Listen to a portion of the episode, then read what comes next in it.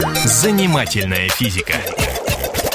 Здравствуйте, это Игорь Зырянов, программа о нас с вами и о том, что нас окружает. Почему лед плавает?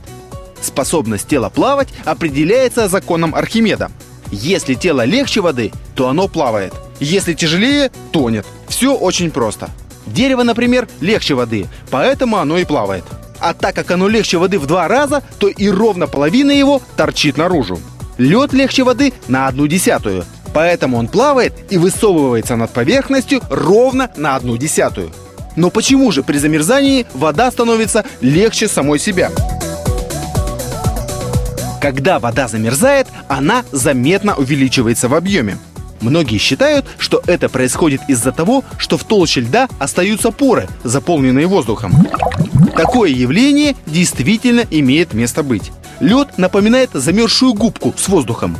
Но воздушные пузырьки на самом деле вносят весьма незначительный вклад в дело плавучести льда. Все дело в структуре воды.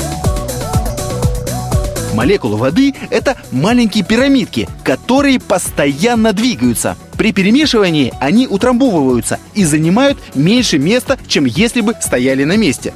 При замерзании воды эти пирамидки останавливаются, застывают в раскореку и начинают занимать больше места. Лед увеличивается в объеме. Застывшие молекулы располагаются менее плотно. А раз менее плотно, то и весит лед меньше воды. Поэтому он на ней и плавает.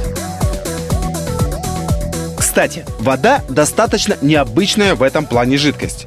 Попробуйте расплавить парафин и бросить в него кусочек твердого парафина.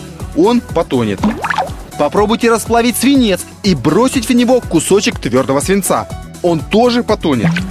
Обычно в природе твердое вещество тонет в своем жидком состоянии. Твердая же вода, наоборот, в своей жидкости плавает. В этом отношении она представляет собой редкое исключение. Только металл, висмут и чугун ведут себя точно так же, как вода. Кстати, если бы лед был тяжелее воды, то даже в самых глубоких водоемах вода зимой промерзала бы до дна. В самом деле, падающий на дно лед вытеснял бы нижние слои воды наверх, и вся вода замерзала бы. Занимательная физика.